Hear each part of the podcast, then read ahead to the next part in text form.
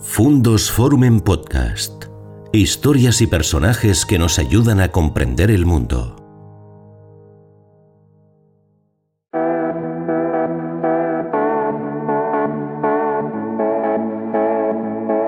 ¿Qué tal amigos? ¿Cómo están? Un placer reencontrarnos de nuevo aquí en Canal Fundos Forum, este espacio en el que reflexionamos sobre los asuntos que nos conciernen y lo hacemos, y esto es un lujo, con tiempo, con la posibilidad de hablar de las cosas que nos conciernen en el día a día y hoy con algo que nos une, porque en los tiempos eh, que vivimos en donde por desgracia somos quizá demasiado individualistas o hay muchas cosas que nos separan, sin saberlo tenemos un factor común como es el lenguaje, el idioma y en nuestro caso el español. Solo que cuando a veces nos enfrentamos a este fenómeno lo hacemos pues puede que con demasiados apriorismos o en ocasiones con demasiada simpleza. Y nos gusta rodearnos de expertos en la materia, personas que conocen a fondo el fenómeno del lenguaje, las prestaciones del español, para reflexionar sobre su valor y sobre todo para ver cómo podemos eh, mejorar nuestra relación con, con, él. Por eso hoy hemos querido llamar a un forense del idioma, tenemos la suerte de contar con un académico de la lengua, del sillón en concreto ese de la academia, y además un leonés de adopción. Salvador Gutiérrez. ¿Qué tal, Salvador? Bienvenido. Muchas gracias, Joaquín. muchas gracias. Muchísimas gracias al Salvador Gutiérrez Ordóñez, que es doctor en Filología Hispánica, es discípulo de Alarcos y de Martinet, que esto en términos filológicos o lingüísticos es muy relevante. Luego hablaremos eh, con él en la Real Academia, como digo, académico responsable de la nueva gramática básica de la lengua española. Y es también miembro del Consejo Asesor de la Fundeu y director del novedoso grupo SINCON de la Universidad de León, del que también luego tendremos oportunidad de, hablar y sobre todo un universitario muy querido hace unos años cuando eh, se jubiló de la universidad, digamos de la tarea docente inmediata eh, le dispensaron una sorpresa sus colaboradores con la que de repente se encontró y decenas y decenas de personas le trasladaron su, su cariño. Bueno, Salvador, la verdad es que esto que digo del idioma como que nos une, ¿eh? en un tiempo en que nos separan tantas cosas, mm, es algo que, por otro lado, es algo paradójico, porque parece que estamos todo el día dándole al telefonito, escribiendo mucho y hablando poco, y eso va contribuyendo al deterioro del lenguaje, ¿no? Bueno, eh, el, idioma es algo eh, vivo eh, y que se alimenta, se renueva como todo ser viviente y se renueva efectivamente con el uso cotidiano.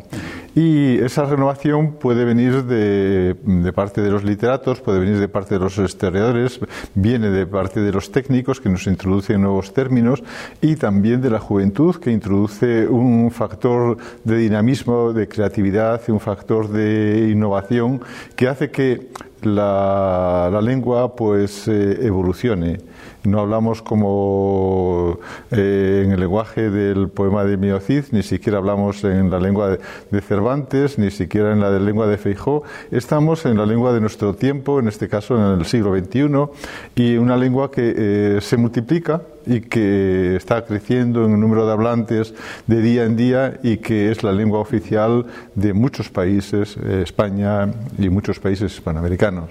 Es algo que me gusta mucho de Salvador, leyendo y releyendo sobre su quehacer, eh, que no tiene prejuicios respecto del uso eh, y del posible deterioro del idioma que usted reputa como un ser como un ser vivo, pero sin embargo a veces eh, tenemos alguna dificultad en identificar lo que sería producto de la evolución y el fruto del, mal uso. Quizá ahí en el medio estaría la ortografía, por ejemplo, ¿no? Bien, la ortografía es una de las disciplinas normativas de la lengua quizás la disciplina que trabaja eh, con normas mucho más estrictas, mucho más eh, comunes, y es eh, quizás, y sin duda, no quizás, es sin duda el código que más nos une. Si nosotros nos vamos al léxico, nos damos cuenta de que el léxico utilizado en León, en Castilla, en Andalucía, en Canarias, en América, puede ir variando, varía normalmente. Si nos fijamos en la sintaxis también hay características en la morfología, pero el código común que, que nos une en la norma de la escritura es la ortografía y tenemos la suerte de haber elaborado una ortografía de la lengua española eh, a, través de la evolución, a través de la influencia de la Real Academia Española desde su creación hasta en estos días, que eh, es, respetado, eh, es un código que es común y que hemos elaborado entre todos con la publicación de la última ortografía del 2010, que es una ortografía que considero ejemplar. ustedes, por ejemplo, eh, dicen digan pizza y no pizza con dos zetas. O, eh, ¿Qué les parece de los emojis, por ejemplo? Estas caritas que se utilizan en sustitución de las palabras y de los sentimientos. Bien, eh, en primer lugar, con la palabra, lo de pizza y pizza, yo, yo aconsejo que se diga pizza, porque es la, es la, adaptación eh, al español y eso evita eh, que eh, se hagan plurales incorrectos, porque si nosotros decimos pizza en singular, como los italianos, en plural tendríamos que decir pizze y no, no pizzas, porque es un plural no natural. Bien, en cuanto a los emojis, es una siempre ha habido como ciertas representaciones, ciertas abreviaturas a veces, y en este caso, pues los emojis le están dando como una representatividad visual importante a la lengua porque está traduciendo sentimientos, está eh, traduciendo informaciones y eh, además tienen eh, un efecto importante porque son comunes a todas las lenguas. Es lo más parecido a lo que hay en estos momentos a ese sueño del lenguaje universal que ha producido tantas eh, propuestas para que todos volvamos a superar el mito de Babel, es decir, eh, una lengua común, eh, como el sueño del esperanto y de tantas otras, pero los emojis y esas representaciones que vemos en los aeropuertos, en, todos, eso nos ayudan a entendernos casi sin palabras. Y para esas informaciones rápidas, para esas informaciones que necesitamos conocer, eh, cuando salimos al extranjero, cuando pues eh, tanto las representaciones visuales esquemáticas como los emojis cumplen una función importante. Esta condición ecuménica de Salvador me encanta, porque no le veo nada maximalista ni nada priorístico, eh, como quizás predecesores suyos, incluso en la propia académica, en la propia academia, el concepto de académico siempre se ha tenido como algo muy, muy normativo. Pero ¿Qué estado de salud tiene el español en este momento? ¿Cuál es su vigencia como idioma y, sobre todo, cuál es la calidad con la que fluye ese agua por las tuberías? Pues eh, yo soy optimista, como acabas de decir, no solamente universalista, sino optimista. En primer lugar, porque eh, el crecimiento mm, poblacional, demográfico del español es eh, exponencial y también el, crecimiento eh, mm, de calidad literaria, eh, eh, la, literatura, incluso la música en español en estos momentos es importante. En los medios de comunicación está triunfando no solamente en los países hispanoamericanos, sino está creciendo exponencialmente en Estados Unidos. Y es, eh, tal vez hay algunos retos. Eh, está el reto del lenguaje del español en la ciencia. Así como el español en Internet, pues el segundo o el tercero del mundo, el español en, eh, como lengua nativa es de los primeros del, mundo, en lenguaje de la ciencia estamos entre el puesto décimo undécimo. No es culpa del español, es culpa de eh, la evolución o el peso de la ciencia en España y en los países hispánicos. Pero mm, poco a poco se irá creciendo. Eso sería el avatar de la poca eh, potencia científica que tendría el entorno eh, hispanohablante y en cierta medida ese sería el mayor perjuicio que el inglés le pudiera estar causando al español, esa faceta científica en la que quizás el español esté siendo más acosado por el idioma inglés. Sí, es el lenguaje de la ciencia y a veces también el lenguaje de la música, el lenguaje de también el lenguaje de la moda. Hay eh, el lenguaje de la, bueno, la ciencia está la informática también, ¿no? Eh, sin embargo, la capacidad de respuesta del español es fuerte, es, fuerte. Es decir, eh, la adaptación de los términos a la informática en español es grande ha habido muchas traducciones, decimos ratón, decimos ventana, decimos eh, muchas otras, y otras las adaptamos, las sabemos eh, digerir de una manera adecuada y las hacemos nuestras, como hemos hecho nuestra la palabra fútbol o la palabra gol. ¿Eh? Entonces, el, el, español tiene una plasticidad, una plasticidad que nos hace que podamos asumir y, eh, y, hacer las nuestras palabras que son nuevas, nuevas que designan realidades que no conocíamos eh, y, naturalmente que nos enriquecen si las hacemos nuestras. Yo no soy una persona eh, que llame, no sé, que ponga el grito en el cielo. Simplemente veo que la, lengua siempre ha evolucionado así, las lenguas han evolucionado así y que eh, lo importante es saber adaptarse y saber adaptarlas. Y haciendo alusión a este carácter forense que le he querido ya, dar a su presencia hoy con nosotros, Salvador, Em, y en este mismo contexto, ¿qué opina sobre el hecho de que ahora se lea, no sé si más o menos, pero distinto, que ya los jóvenes de hoy se enfrentan a los libros de modo distinto a como se enfrentaban antes? ¿Y qué, qué repercusiones cree que puede tener sobre eh, la vigencia de un idioma como el nuestro, por ejemplo? Yo creo, en primer lugar, que es, eh, sigue siendo muy importante que se lea es eh, muy importante eh, para el desarrollo cultural del, del individuo, de la persona. Eh, y siempre digo que el, niño que llega a los 13 años sin saber leer de una manera corrida, rápida y eh, sin saber tener que fijarse en la materialidad de la escritura, es un niño que eh, si no llega a dominarlo está casi perdido para poder seguir su educación.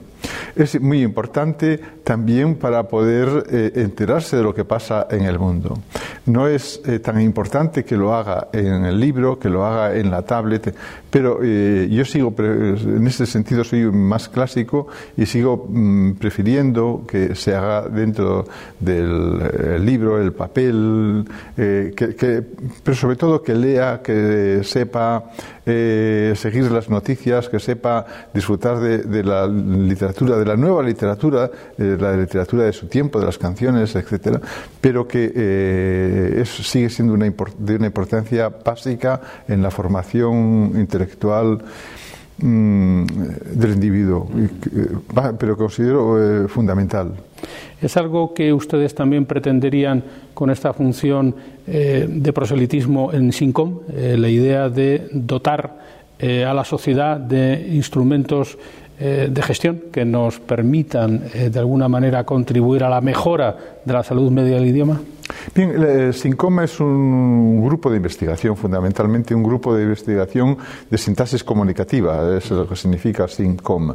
Es, trabaja fundamentalmente en gramática, eh, en gramática no solamente la gramática básica de, la morfología y la sintaxis de la oración, sino ampliada a la sintaxis pragmática, a la sintaxis de la comunicación, eh, a la sintaxis de los textos y de alguna manera tiene una proyección práctica, porque eso que estamos eh, tratando de estudiar, de analizar en su estructura, lo que eh, tiene un, un complemento eh, segundo, que es cómo promover que esas estructuras sirvan para que el que esté aprendiendo a redactar, el que esté aprendiendo a escribir, ya sea en el idioma español, como la lengua nativa o como lengua mm, mm, segunda, pues eh, lo aprenda mejor cuáles son los recursos de, construcción de, los párrafos, cuáles son los recursos de,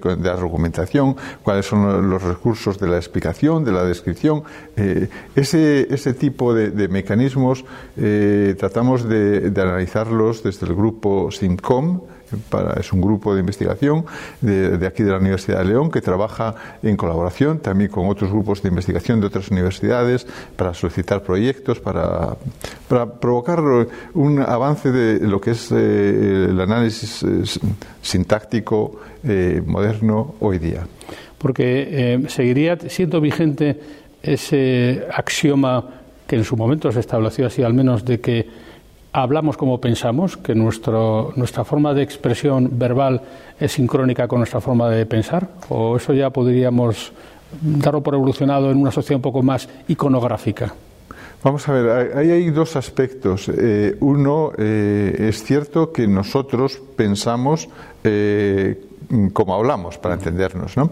Es decir, nuestro, nuestro esquema comunicativo está de alguna manera gobernado, restringido por cuál es nuestra riqueza léxica, nuestra manera de expresarnos está también dirigido por cuál es nuestro dominio de las construcciones sintácticas, de la, de, la forma de construir eh, las oraciones y luego los textos. Y otra cosa es eh, llegar a, afirmar categóricamente que nuestras lenguas eh, influyen decisivamente en la manera de, pensar. Ahí yo creo que de alguna manera se ha exagerado, se ha exagerado. Sobre todo aquellos, vamos a decir, ilusionistas o ilusionados de que porque tienen una lengua eh, esto quieren llevarlo a otros territorios de, ámbito político, etcétera. Mm, es cierto que lo que nos hace ver el mundo de una manera eh, es la cultura. Y, dentro de la cultura interviene la lengua. Pero nosotros podemos eh, hablar español y, pensar absolutamente distinto. No, es un elemento condicionante, es un elemento coadyuvante con otros aspectos eh, de tipo cultural. En ese sentido, eh, podría decirse que eso también sería un poco evolución, evolución científica. Los propios estudiosos irían perfilando esta desincronía entre el pensamiento y el habla, que antes se tomaba como axiomática, en esta circunstancia que valoro mucho de su forma de pensar, de ser abierto, de no tener, digamos, ningún, eh, eh, ninguna oposición frontal a nuevos fenómenos que van ocurriendo, como por ejemplo los fenómenos digitales. Y eso que es usted discípulo de Alarcos, que Alarcos era un academicista estricto. ¿eh? Usted se manifiesta venerador de don Emilio Alarcos, ¿no? Sí, eh, vamos a ver, eh, Alarcos fue un profesor, un investigador de su tiempo eh, y en su tiempo fue un gran innovador. Es decir, fue un innovador de la fonología, fue un innovador de la sintaxis, fue un, innovador dentro de los métodos de análisis de la historia de la lengua. Es decir, yo de Alarcos he aprendido mucho de su forma de operar, de su forma de enfrentarse, de su forma de ver las nuevas realidades. Y era, desde el punto de vista de la normativo, era muy abierto. Es decir, había otros, eh, otros académicos, para entenderlos, mucho más, eh, eh, mucho más correctores, mucho más. No, el Alarcos era bastante abierto y se fijaba en el, el peso y en el paso de la lengua. Él siempre ponía ejemplos de por ejemplo, pues la, peregrinación o el, cómo cambia la lengua. Hay un testimonio se llama del siglo IV del Appendix, Probi, en el que eh, un eh, gramático normativista pues decía eh, winea, non viña, mensa, non mesa, es decir, condenaba el uso, el mal uso en latín de unas 250 palabras. Bueno, pues todo lo que condenó, todo lo que condenó triunfó. Es decir, la historia, cuando uno se acerca a la lengua y a la evolución y ve eh, las posturas intransigentes, uno se da cuenta de que esas posturas intransigentes eh, no hacen que la lengua se pare la lengua evoluciona, sigue evolucionando. Y Alarcos era una persona en ese sentido bastante abierta, bastante abierta. En esa medida, Salvador, ¿qué papel tendrían las academias, en concreto la Academia, la Real Academia Española de la Lengua, en este momento y en el futuro? Eh, el papel normativo es relevante, pero eh, realmente hay veces parece que los tiempos van por delante, los acontecimientos van por delante de las normas. Bueno, naturalmente la lengua eh, eh, evoluciona y va por delante eh, de, los cambios admitidos, efectivamente. ¿no? Bueno, hay una, una ha habido un cambio muy importante en las academias, en la Academia Española y en la Asociación de Academias, que es que antes la academia pues tenía como lema limpia, fija y da esplendor. Y hoy el lema de la academia, del, que está en el artículo 1 de, los estatutos de la, de la Real Academia Española, es fijar la unidad, es decir, trabajar porque el continuo evolucionar de, la lengua no, hace que, eh, no haga que la lengua se desgregue. ¿eh? Y en esta, eh, esta, en esta tarea se está trabajando. Y está trabajando no solamente la Real Academia Española, sino todas las academias. Y están trabajando en una política panhispánica. ¿Y eso qué quiere decir? Que, quiere decir que, que todas trabajamos a la vez que cuando se publicó la ortografía, es decir, cuando eh, el, año 2010 se publica la ortografía, antes nosotros habíamos tenido un montón de reuniones que eh, eh, se enviaban los borradores a, las academias, las academias contestaban, nosotros y, luego teníamos reuniones interacademia que luego tuvimos la reunión final. Y esa ortografía se hizo en común. El diccionario panhispánico de dudas se hizo en común. la gramática se hizo en común. Es decir, que de alguna manera estamos trabajando eh, con un consenso, con todas las diferencias, y, pero donde todas las academias tienen una importancia grande. Yo dirijo en la academia un, lo que se llama la Escuela de Psicografía Española. La Escuela de Psicografía tiene, es eh, un máster, da el título a la Universidad de León precisamente, y, que eh, tiene como fundamento eh, formar a graduados hispanoamericanos fundamentalmente que eh, se forman en España en lexicografía, en ortografía y en otras disciplinas, gramática, y luego vuelven a América a ayudar a sus academias. Hay academias americanas que necesitan mucho apoyo. Hay de países que no están muy desarrollados económicamente y academias que tienen eh, un fundamento económico y de sustento débil e incluso necesitadas de, aporte. Mm, intelectual, para entendernos. ¿no?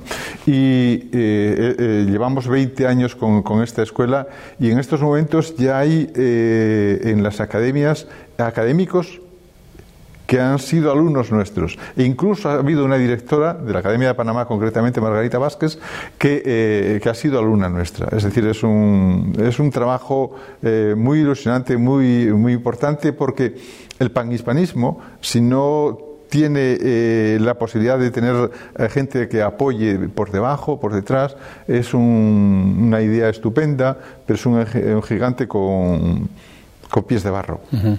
Claro, está el movimiento natural de las mareas, la evolución del lenguaje por el uso, eh, por, el, uso habitual, pero por otro lado están aquellos que intentan sustituir eh, los alegatos políticos, por ejemplo, eh, haciendo uso del idioma, que es el caso, por ejemplo, del lenguaje inclusivo famoso este eh, de ellas, ellos, ellas.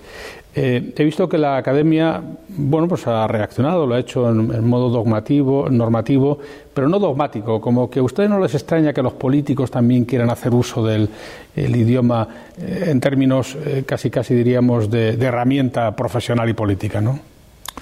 Vamos a ver, eh, aquí hay varios eh, planos. En primer lugar está la reivindicación de, la mujer, eh, la reivindicación feminista, que es absolutamente justa y que mm, yo apoyo, evidentemente. Luego está el, aspectos de la relación de la lengua con esta, este cambio, esta modificación. Hay usos que, o reivindicaciones que son totalmente correctas, es decir, eh, y que la lengua ni la academia se opone a, la creación, de, por ejemplo, de femeninos de profesión.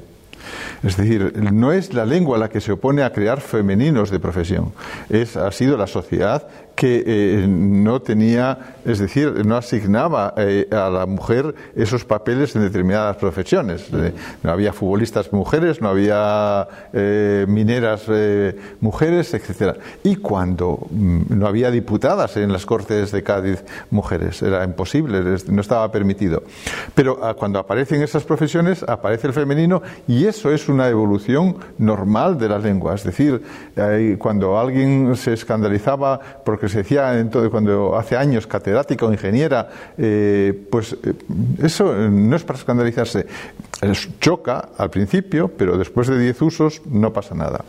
Otra cosa es el uso de la, del eh, niños y niñas en las duplicaciones que yo considero innecesarias porque el masculino genérico ni es machista ni es una herencia del patriarcado y eh, creo que es innecesario. Es uno de los grandes eh, avances de la lengua en el sentido de, la, de conseguir mayor expresividad, incluso mayor economía.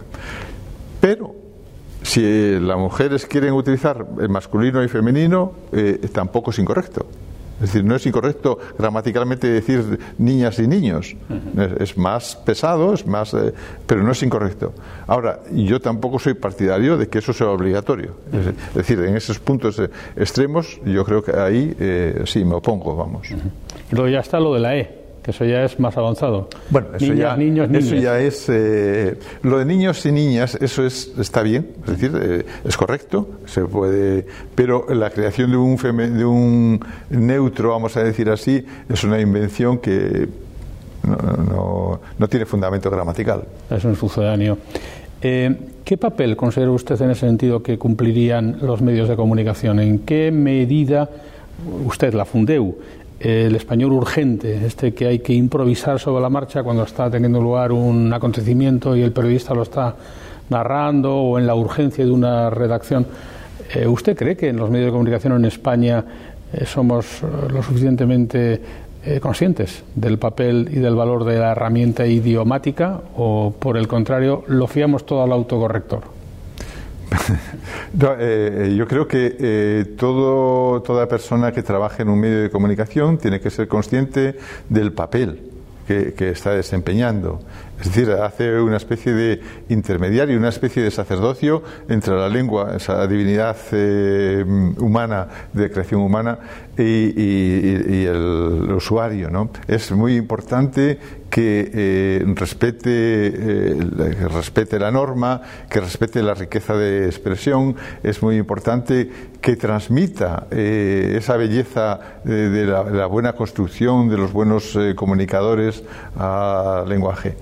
Y eh, luego, pues eh, lo que usted salude de Fundeu y también la Real Academia Española. La Academia tiene un departamento que es el Departamento de Español al Día, que dirijo, y que eh, se ocupa precisamente de, de la norma. De, todos los días respondemos a más de 700 consultas eh, que nos llegan por Twitter y, también a veces por Internet, por, eh, por un formulario, eh, 700 consultas. Eh, el, diarias. Eso es eh, muchísimo. Es un departamento en el que trabajan 12 personas aquí en España y dos en el extranjero, dos en América. Es, eh, hace la misma función que Fundeu. Tiene incluso mayor repercusión. Fundeu tiene una relación de repercusión con los medios de comunicación, pero con los usuarios de la lengua eh, tiene mayor repercusión, yo creo, el Departamento de Español al Día.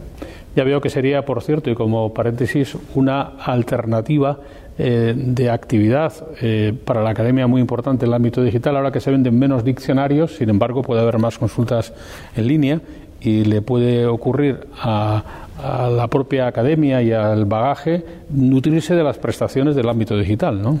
Hombre, eh, mm, no es que ya es una realidad, es una realidad.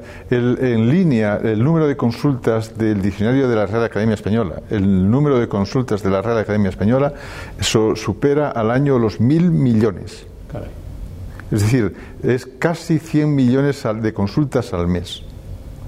El diccionario panhispánico de dudas eh, se consulta al mes unos 3 millones de, tiene unos 3 millones de consultas al mensual. El diccionario jurídico anda también por esas cifras. Es decir, el mundo digital dentro de la Real Academia Española es una presencia. Y es una presencia que además eh, eh, está evolucionando, porque el diccionario de la lengua española que se editó la tercera en 2014, eh, en estos momentos se está confeccionando para que sea un diccionario digital. No solamente que se pueda entrar a través, sino que podamos entrar, tenga todas las prestaciones digitales de una gran base de datos a la que podemos acceder de, mil maneras. Nosotros no nos acordamos de una palabra, nos acordamos de unas letras con similitudes a través de una definición, a través de sinónimos, eh, se puede y el diccionario panhispánico de dudas también se está elaborando en estos momentos. Creo que mm, la academia en estos momentos está eh, haciendo un esfuerzo, un esfuerzo enorme porque eso significa mucho trabajo, significa mucho dinero, significa mucho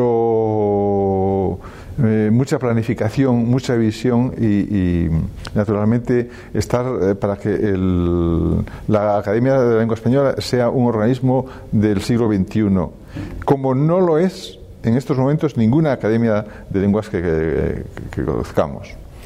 Se dice, Salvador, que el español es un recurso económico, sería como una, entre comillas, actividad industrial. Y se suele decir que es un recurso económico de futuro, en el que eh, quizá eh, Castilla y León, por ejemplo, eh, podría encontrar yacimientos extra de actividad económica. ¿Esto es así o es algo exagerado? ¿Es un lugar común que solemos, que solemos manejar? Es así. Realmente la, respuesta es casi axiomática, es así. está demostrado que el 15% del Producto Interior Bruto de, una, de un país, en este caso de España, está en relación con eh, lo que se llaman industrias, entre comillas, industrias de la lengua. Eh, eh, la capacidad de, de negocio entre países que tienen una misma lengua es, eh, eh, tiene eh, una multiplicación de, un índice entre el 3 y el 5. Es decir, tú vas a hacer un, negocio con un país, Alemania o Suecia, y lo haces con un país de, tu misma lengua y la capacidad de, relación es muy grande.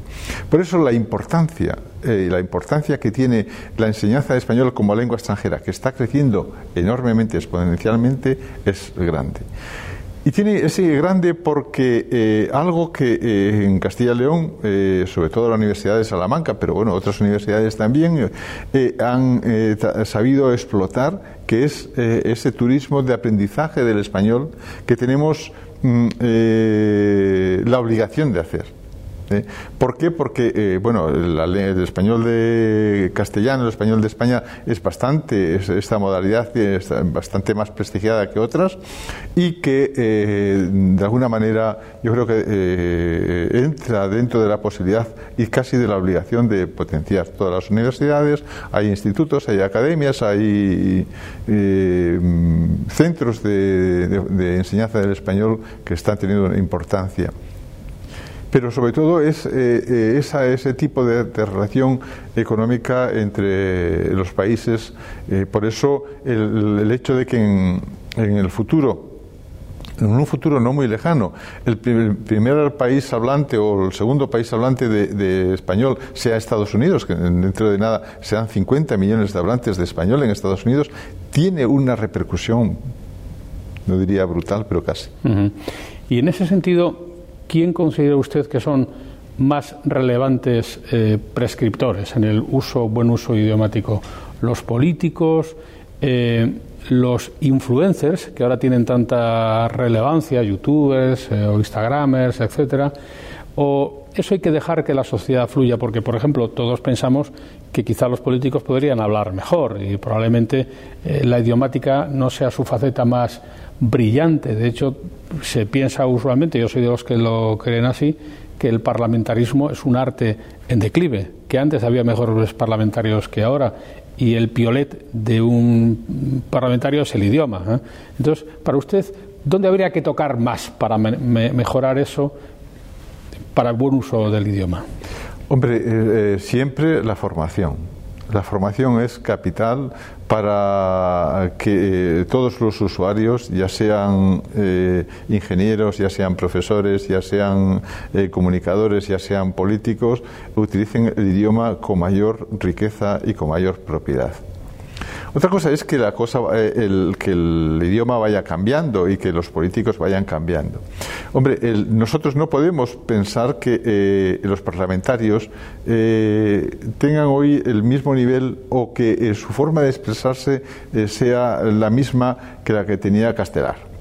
¿Por qué? En primer lugar, porque eh, ellos entonces eh, hablaban para los, mm, para los diputados, para los parlamentarios, que, que, eran también personas bastante cultas. Pero en general hoy los políticos, incluso cuando están en el departamento, en el, el Parlamento, no están hablando para los parlamentarios, están hablando para los que vean la televisión fundamentalmente. Entonces ya eh, ha cambiado un poquitín las, eh, las coordenadas de, la comunicación, quién habla y para quién habla y en qué lenguaje me expreso.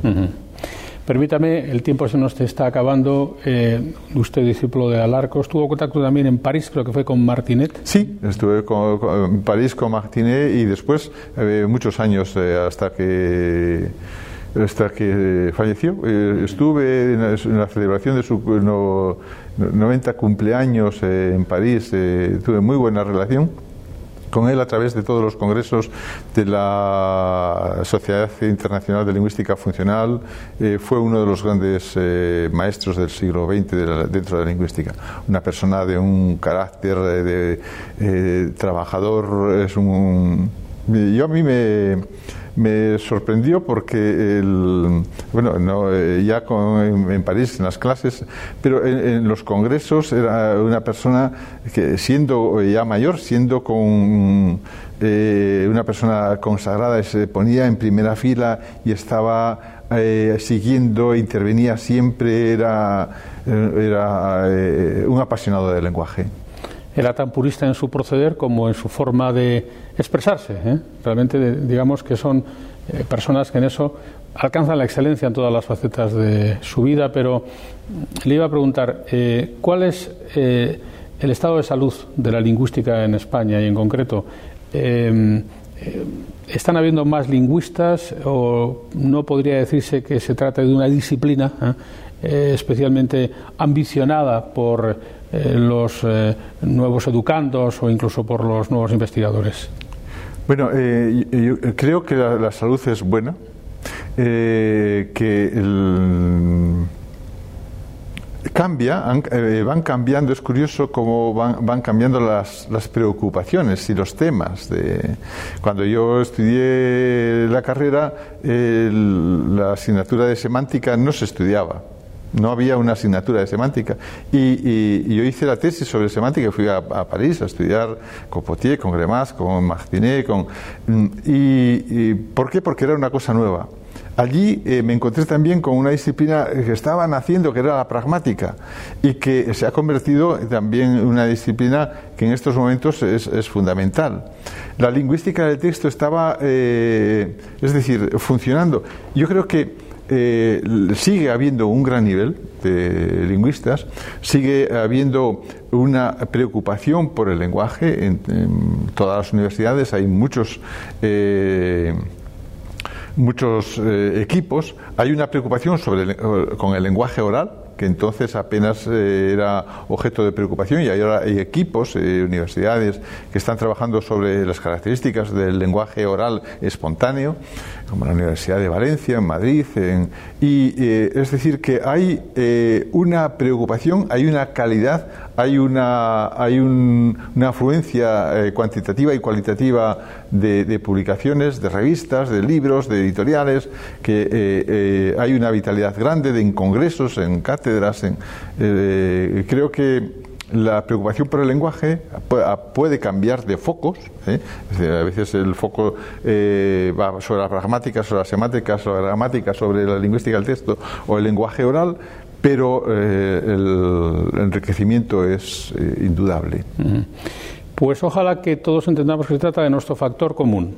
En una sociedad de individualidades, el idioma, el lenguaje es el que nos une y lo mismo que nos esforzamos por ser aseados en nuestro aspecto externo o cuidamos mucho que nuestro smartphone sea la última generación, pues ojalá que lleguemos al nivel de conciencia que nos da el hecho de manejar el idioma con toda su eh, pureza y sobre todo con el sentido que le da el buen uso. Yo le quiero agradecer a Salvador Gutiérrez Ordóñez que haya compartido con nosotros este este tiempo y mi curiosidad.